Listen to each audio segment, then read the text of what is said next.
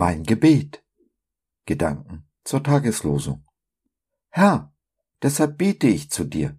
Ich sage, du bist meine Zuflucht, du bist alles, was ich im Leben will. Psalm 142, Vers 6.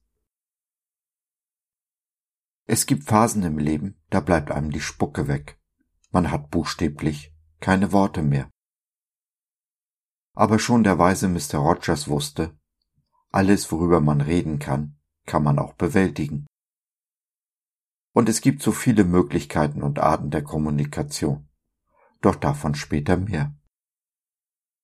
Gerade in den Momenten, in denen uns die Worte fehlen, ist es besonders wichtig, sich nicht zurückzuziehen, nicht in Schweigen zu verfallen. Das ist nicht immer einfach und geht im Moment mit meinem Gegenüber vielleicht auch gerade nicht.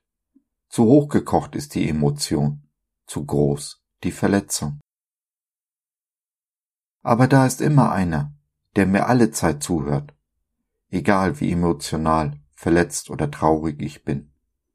Jesus hört und sieht mich, besonders dann, wenn kein Mensch mich hört oder sieht. Er ist die sichere Zuflucht in Momenten, in denen die ganze Welt zusammenzubrechen scheint. Dieser Jesus ist gleichzeitig der Garant dafür, dass unsere Welt eben nicht zusammenbricht. Er ist meine Zuflucht. Er ist alles, was ich brauche. Wie aber spricht man mit jemandem, der körperlich nicht anwesend ist, also physisch nicht antworten oder mich in den Arm nehmen kann? Die Antwort liegt in unserem Geist, den jeder Mensch hat und es uns ermöglicht, mit Gott zu kommunizieren. Die Bibel nennt das Reden mit Gott Gebet. Es sollte aber mehr sein als nur Bitten.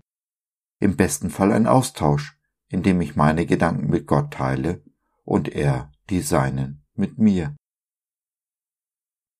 Aber Gebet, die Kommunikation mit Gott, ist nicht auf diesen einen Weg beschränkt. Man muss nicht unbedingt die Hände falten und die Augen schließen. Es ist gut, es zu tun, und für die Intellektuellen für uns bestimmt genau richtig. Kommunikation kennt so viele Wege. Genau wie deine Kreativität einmalig ist, so sollte auch deine Gesprächsführung mit Jesus einmalig sein. Pass genau auf dich zugeschnitten. Vielleicht bist du ja weniger ein Redner und mehr ein Schriftsteller.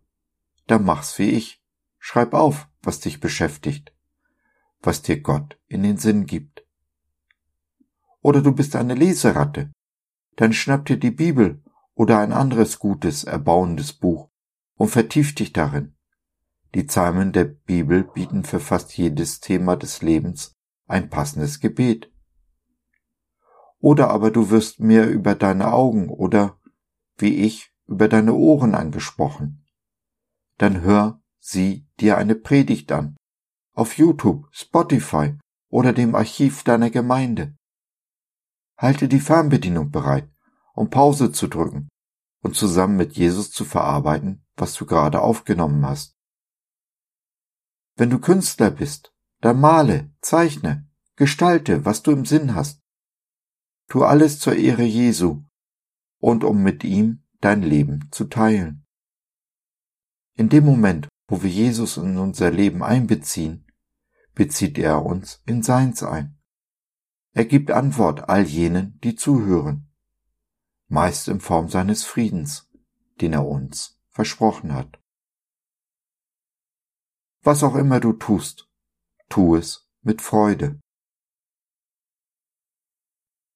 Wenn du Freude in Gemeinschaft suchst, Freunde finden möchtest, die mit dir das Leben und oder den Glauben teilen, dann laden wir dich herzlich ein in unsere kleine Online-Gemeinde Jesus at home.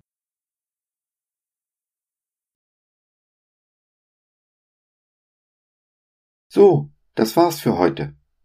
Danke, dass du dir die Zeit genommen hast. Wir hoffen, wir konnten deinen Geist anregen und du konntest etwas für dich mitnehmen. Wenn du in unsere Community Jesus at Home reinschnuppern möchtest, Fragen, Anregungen und oder Kritik hast, dann besuch uns doch im Web www.gott.biz. Hier findest du nicht nur Gemeinschaft, Menschen, die den Glauben leben und mit dir teilen wollen, sondern auch viel Interessantes rund um den Glauben. So zum Beispiel unsere Galerie mit vielen mutmachenden Karten. Wenn dir die eine oder andere gefällt, schicken wir sie dir gerne zu. Kostenfrei natürlich. Also, schau rein, lass von dir hören. Wir würden uns sehr freuen. Bis dahin, alles Liebe. Dein Josef.